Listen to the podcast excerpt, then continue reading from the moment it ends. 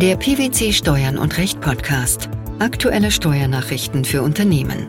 Informativ, kompakt, verständlich. Herzlich willkommen zur 351. Ausgabe unseres Steuern und Recht Podcasts, den PwC Steuernachrichten zum Hören. In dieser Ausgabe beschäftigen wir uns mit folgenden Themen. EU-Lieferkettenrichtlinie. Welche Auswirkungen haben die angedachten Vorgaben auf Organpflichten im Rahmen des Gesellschaftsrechts? Stille Beteiligung des Arbeitnehmers am Unternehmen des Arbeitgebers. Gericht der EU. Steuervergünstigungen an belgische Konzerngesellschaften rechtswidrig. Am 1. Juni 2023 hat das EU-Parlament seine Ausrichtung zur EU-Lieferkettenrichtlinie, die sogenannte Corporate Sustainability Due Diligence Directive, festgelegt. Bis zum Herbst 2023 sollen nun die Verhandlungen zwischen Parlament, Kommission und Rat über die finale Abstimmung der Richtlinie geführt werden. Die Regelungen werden zu einer Verschärfung der Sorgfaltspflichten in der Wertschöpfungskette führen und hieraus folgend den Nachjustierungsbedarf hinsichtlich bestehender Governance-Strukturen sowie bestehender Compliance-Management-Systeme zur Folge haben. Wie soll laut Beschluss des EU-Parlaments die Wertschöpfungskette eines Unternehmens als Bezugspunkt für die Sorgfaltspflichten definiert sein? Der Begriff der Wertschöpfungskette soll zum einen sowohl direkte sowie indirekte Geschäftsbeziehungen und zum anderen vor- und nachgelagerte Wertschöpfungsketten einschließen. Ausdrücklich umfasst sind nach dem Beschluss des EU-Parlaments nachgelagerte Wertschöpfungsketten, die den Verkauf, den Vertrieb, den Transport, die Lagerung und die Abfallbewirtschaftung der eigenen Produkte durch Dritte betreffen. Das EU-Parlament erweiterte in seinem Beschluss die Liste der menschenrechtlichen und umweltbezogenen Schutzgüter. Welche Ergänzungen gab es? Beispielsweise wurde die Liste ergänzt um das Recht auf existenzsicherndes Einkommen für Selbstständige und Kleinbetriebe, um die Erweiterung der Rechte der indigenen Völker, die Ziele zur Reduzierung der Treibhausgasemissionen des Pariser Abkommens, die Sicherung der biologischen Vielfalt sowie die Vermeidung der Verschmutzung der Meere. Welche Folgen sieht der Beschluss für Verstöße gegen die Sorgfaltspflichten vor? Auf der Rechtsfolgenseite ist dem Beschluss zu entnehmen, dass im Fall eines Verstoßes gegen die Sorgfaltspflichten, die sich auf die Sicherstellung der menschenrechtlichen und umweltbezogenen Schutzgüter beziehen, ein Bußgeld-Höchstsatz von mindestens 5% des Jahreskonzernumsatzes drohen. Zusätzlich soll der zivilrechtliche Haftungstatbestand der Richtlinie auf die Verletzung jeder Pflicht aus der Richtlinie ausgeweitet werden und von prozessualen Erleichterungen flankiert werden. Das Parlament fordert eine Verjährungsfrist von mindestens zehn Jahren sowie eine Prozessstandschaft für Gewerkschaften und Nichtregierungsorganisationen und die Einführung von einstweiligen Rechtsschutzverfahren. Welche Auswirkungen hat der Entwurf auf Organpflichten? Für sich betrachtet hat er noch keine Effekte auf unmittelbare Organpflichten oder von Unternehmensseite zu befolgende Vorgaben. Gegenwärtig treffen Unternehmen und damit auch Organe von Unternehmen im nationalen Bereich die Regelungen des deutschen Lieferketten-Sorgfaltspflichtengesetzes. Die vom EU-Parlament am 1. Juni 2023 beschlossene Fassung des Entwurfs der Richtlinie weist eine große strukturelle Ähnlichkeit zu den bereits bestehenden Regelungen und Vorgaben des Lieferketten-Sorgfaltspflichtengesetzes auf.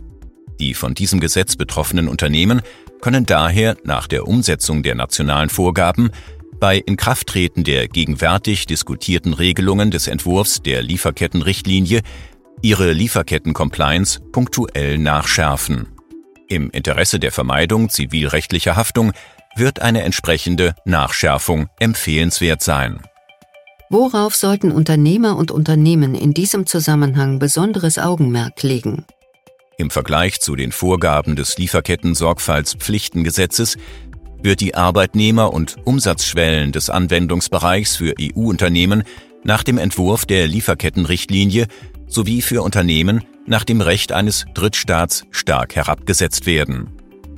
Zudem soll der Unternehmensbegriff extensiver ausgestaltet werden und neben Kapitalgesellschaften auch Personengesellschaften wie die OHG oder die KG erfassen.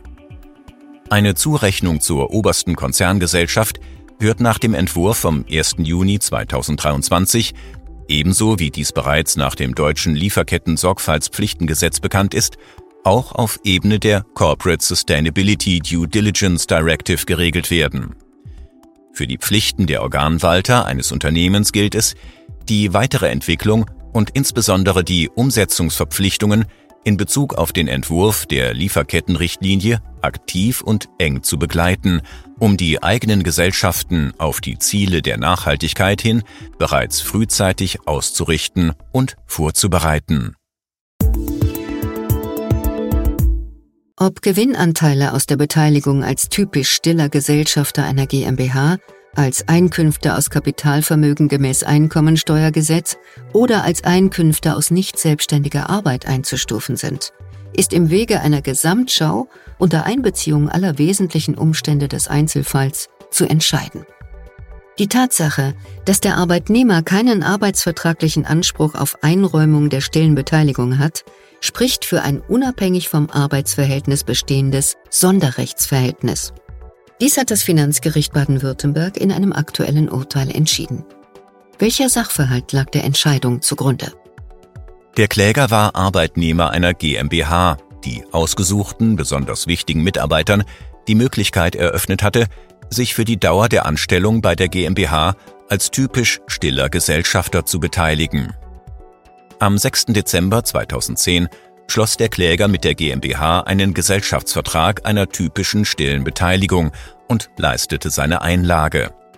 Das Finanzamt behandelte die Gewinnanteile des Klägers aus seiner stillen Beteiligung als Einkünfte aus nicht selbstständiger Arbeit.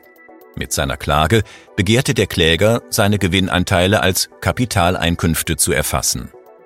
Warum gab das Finanzgericht Baden-Württemberg der Klage statt? Das Finanzgericht vertrat die Meinung, die dem Kläger in den Streitjahren zugeflossenen Gewinnanteile aus der stillen Beteiligung an der GmbH seien weder Einkünfte aus nicht selbstständiger Arbeit noch gewerbliche Einkünfte, sondern Einkünfte aus Kapitalvermögen gemäß Einkommensteuergesetz. Zu den Einkünften aus Kapitalvermögen gehörten Einnahmen aus der Beteiligung an einem Handelsgewerbe als stiller Gesellschafter und aus partiarischen Darlehen, es sei denn, der Gesellschafter oder Darlehensgeber seien als Mitunternehmer anzusehen. Was stellte das Gericht diesbezüglich fest? Der Kläger habe die Einnahmen nicht als atypisch stiller Gesellschafter im Rahmen einer Mitunternehmerschaft erzielt.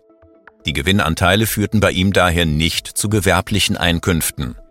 Der Kläger habe auch kein wesentliches Mitunternehmerrisiko getragen. Er sei zwar am Gewinn und Verlust der GmbH beteiligt gewesen, Demgegenüber sei er aber weder am Unternehmenswert beteiligt, noch habe er im Fall der Beendigung des Gesellschaftsverhältnisses einen Anspruch auf den Zuwachs der stillen Reserven des Betriebsvermögens, einschließlich des Zuwachses an dem Firmenwert gehabt. Nach Meinung des Finanzgerichts sei auch die Mitunternehmerinitiative des Klägers nur unwesentlich ausgeprägt, denn er habe lediglich das Recht gehabt, die Jahresabschlüsse der GmbH und Prüfungsberichte des Abschlussprüfers einzusehen. Darüber hinausgehende Stimm- oder Widerspruchsrechte hätten ihm nicht zugestanden. Die Gewinnanteile führten beim Kläger auch nicht zu Einkünften aus nicht selbstständiger Arbeit. Im Streitfall sei die Arbeitnehmerstellung bei der GmbH für das daneben bestehende Gesellschaftsverhältnis zwischen dem Kläger und der GmbH als unabhängiges Sonderrechtsverhältnis weder prägend noch stehe sie im Vordergrund. Wie begründete das Gericht diese Einschätzung? Die dem Kläger zugeflossenen Gewinnanteile seien nicht durch sein Arbeitsverhältnis veranlasst, sondern hätten ihre Ursache vielmehr in der Kapitalbeteiligung des Klägers, die als Sonderrechtsverhältnis unabhängig vom Arbeitsverhältnis bestehe. Soweit daneben auch Gesichtspunkte gegeben seien, die für einen Veranlassungszusammenhang mit dem Arbeitsverhältnis des Klägers bei der GmbH sprechen, würden diese hinter die letztlich ausschlaggebende Kapitalbeteiligung des Klägers am Unternehmen der GmbH zurücktreten und von diesem Sonderrechtsverhältnis überlagert, das die Grundlage für die dem Kläger zugeflossenen Gewinnanteile bilde. Warum ist nach Aussage des Finanzgerichts von einem unabhängig vom Arbeitsverhältnis bestehenden Sonderrechtsverhältnis auszugehen? Dafür spreche insbesondere der Umstand, dass der Kläger keinen arbeitsvertraglichen Anspruch auf Einräumung der stillen Beteiligung gehabt habe. Die stille Beteiligung sei dem Kläger am 6. Dezember 2010 unabhängig von seinem bereits bestehenden Arbeitsverhältnis eingeräumt worden. Darüber hinaus habe der Kläger die Einlage in die GmbH auch aus seinem Vermögen erbracht. Entgegen der Auffassung des Finanzamts stehe dem nicht der Umstand entgegen, dass der Kläger seine Einlage durch stehen gelassene Gewinnanteile erbringen könne. Hierbei handele es sich um eine übliche Möglichkeit zur Einlageerbringung. Zudem trage der Kläger ein effektives Verlustrisiko. Zum einen bestehe die Möglichkeit des Totalverlusts seiner Kapitaleinlage als solche. Zum anderen trage der Kläger das Verlustrisiko hinsichtlich der laufenden Jahresergebnisse. Dass dieses Verlustrisiko auf die Höhe seiner Einlage begrenzt sei, falle dabei nicht ins Gewicht, da er in diesem Fall an künftigen Gewinnen nur dann teilnehme, wenn die Verlustanteile wieder ausgeglichen seien. Schließlich stünden die Gewinnanteile dem Kläger auch dann zu, wenn er das gesamte Geschäftsjahr, zum Beispiel krankheitsbedingt, ausgefallen wäre. Gerade hierdurch zeige sich die Unabhängigkeit von Arbeitsleistung und Kapitalüberlassung sehr deutlich. Wie beurteilt das Gericht abschließend das Gesellschaftsverhältnis?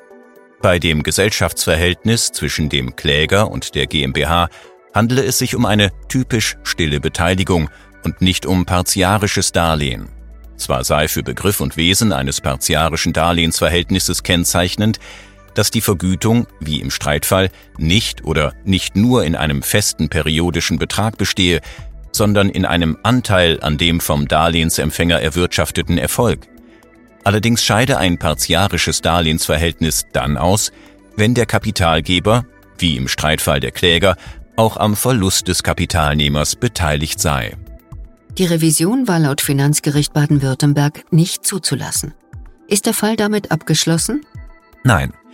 Die Nichtzulassungsbeschwerde ist beim BFH anhängig. Mit Urteil vom 20. September 2023 hat das Gericht der Europäischen Union entschieden, dass die an Gesellschaften multinationaler Konzerne in Belgien gewährten Steuervergünstigungen eine rechtswidrige Beihilferegelung darstellen. Insoweit bestätigt das Gericht die Entscheidung der Europäischen Kommission aus 2016. Was kann man zum Hintergrund sagen? Seit 2005 haben belgische Unternehmen die multinationalen Konzernen angehören, die Möglichkeit, Steuerbefreiungen in Anspruch zu nehmen, wenn sie in Belgien Geschäftstätigkeiten konzentrieren, Arbeitsplätze schaffen oder Investitionen tätigen. Sie können von den belgischen Steuerbehörden einen Steuervorbescheid erhalten, nachdem sogenannte Gewinnüberschüsse, also Gewinne, welche diejenigen Gewinne übersteigen, die unter vergleichbaren Umständen von vergleichbaren eigenständigen Unternehmen erzielt worden wären, von der Körperschaftssteuer befreit sind.